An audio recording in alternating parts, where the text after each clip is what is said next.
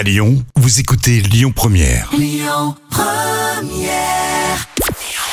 Bonjour Rémi, bonjour Jam. C'est France 2 qui est arrivé en tête hier soir avec la série Vortex qui a rassemblé un peu plus de 3 millions de personnes. Ça représente 16% de part d'audience.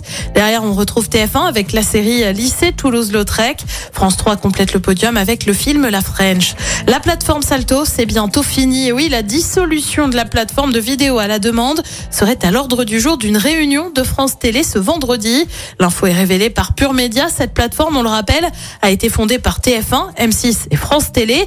Elle avait pour but de concurrencer Netflix ou encore Amazon Prime. Seulement voilà, la patronne de France Télé, Delphine Ernotte, avait annoncé qu'il fallait trouver un nouvel actionnaire pour continuer. TF1 et M6 ont d'ores et déjà annoncé vouloir quitter le capital de Salto. Pas sûr que la plateforme existe encore longtemps. Et puis on reste avec France Télé pour parler Jeux Olympiques. Le groupe vient d'acquérir les droits de diffusion des JO d'été et d'hiver jusqu'en 2032.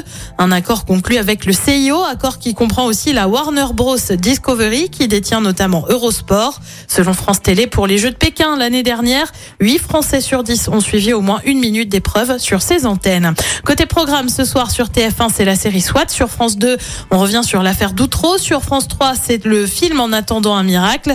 Et puis sur M6, c'est un épisode spécial de scène de ménage. C'est à partir de 21h10.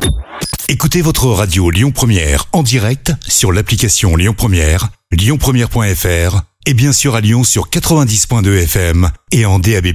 Lyon Première